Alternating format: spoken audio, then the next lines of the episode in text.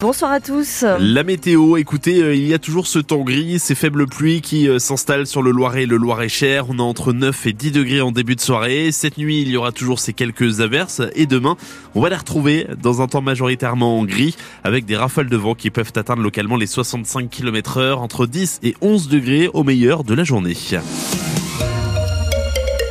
France Bleu Orléans, demain vous réveillera au son des sonnailles. Ouais, ces cloches que l'on attache au cou des vaches. Nous ne serons pas dans un champ, mais au salon de l'agriculture, matinale spéciale délocalisée. Rendez-vous à partir de 7 heures. Un salon marqué par le mouvement de colère des agriculteurs. Ils dénoncent notamment les revenus trop faibles, les normes trop nombreuses et les importations de l'étranger. Marie Dorcé s'est rendue sur une exploitation de céréales et d'asperges à Mans-sur-Loire. Sur l'une des 130 parcelles dispatchées sur 5 communes de Sébastien Bourgoin, du colza et puis... Un fossé sur votre droite, un fossé en bout de la parcelle et un fossé sur la gauche. Entre ces fossés et la culture, des bandes d'herbe de 5 mètres de large, obligatoires pour éviter que des produits phytosanitaires ne tombent dans le cours d'eau.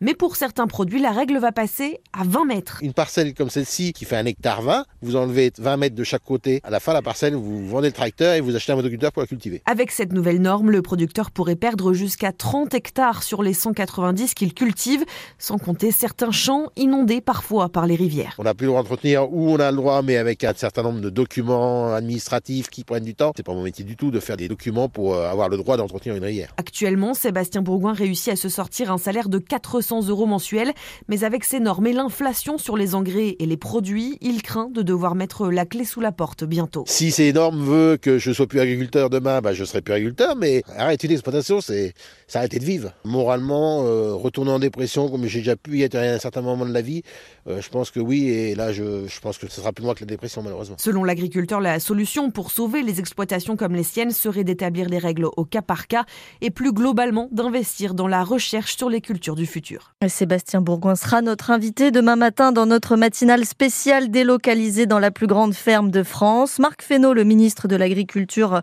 originaire du Loir-et-Cher, sera lui aussi à notre micro bleu à 7h50. Les agriculteurs qui pourront bénéficier à partir de lundi d'un soutien individualisé dans le Loiret, des permanences vont être mises en place dans les sous-préfectures de Montargis, Pithiviers et puis à Orléans, une initiative à la demande du gouvernement pour apaiser la colère dans le monde agricole. Vous les croiserez peut-être en allant au supermarché. Les bénévoles des Restos du Cœur seront mobilisés jusqu'à dimanche dans 74 magasins du Loiret pour collecter des dons alimentaires non périssables, mais aussi des produits d'hygiène comme les serviettes hygiéniques. L'association, euh, comme chaque année, lance sa collecte annuelle auprès du grand public. Ça commence donc demain.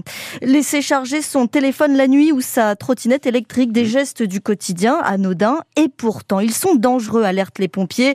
Dans le Loiret, ils lancent une campagne de prévention contre les risques d'incendie domestique.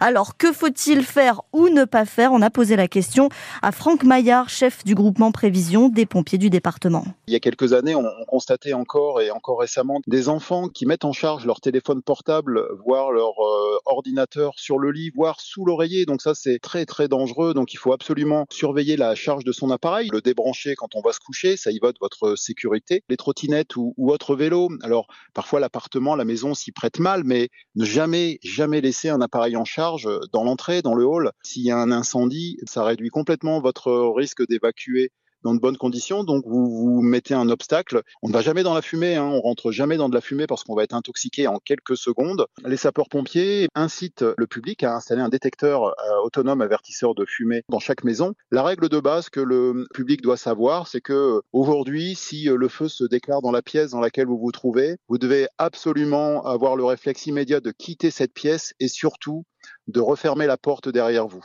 euh, pour éviter que le feu ne se propage dans le reste de la maison. Pendant un mois, les pompiers du Loiret diffusent chaque semaine une vidéo explicative. Les deux premières sont en ligne à voir sur francebleu.fr. J-148. Avant les JO, ça se rapproche et une étape clé a eu lieu aujourd'hui, l'inauguration du village olympique, une petite ville de 52 hectares flambant neuve tout près de Paris. C'est là que 10 000 athlètes vont poser leurs valises. Ce matin, la Solidéo, le maître d'ouvrage, a remis les clés au comité d'organisation tout un symbole, Emma Sarango.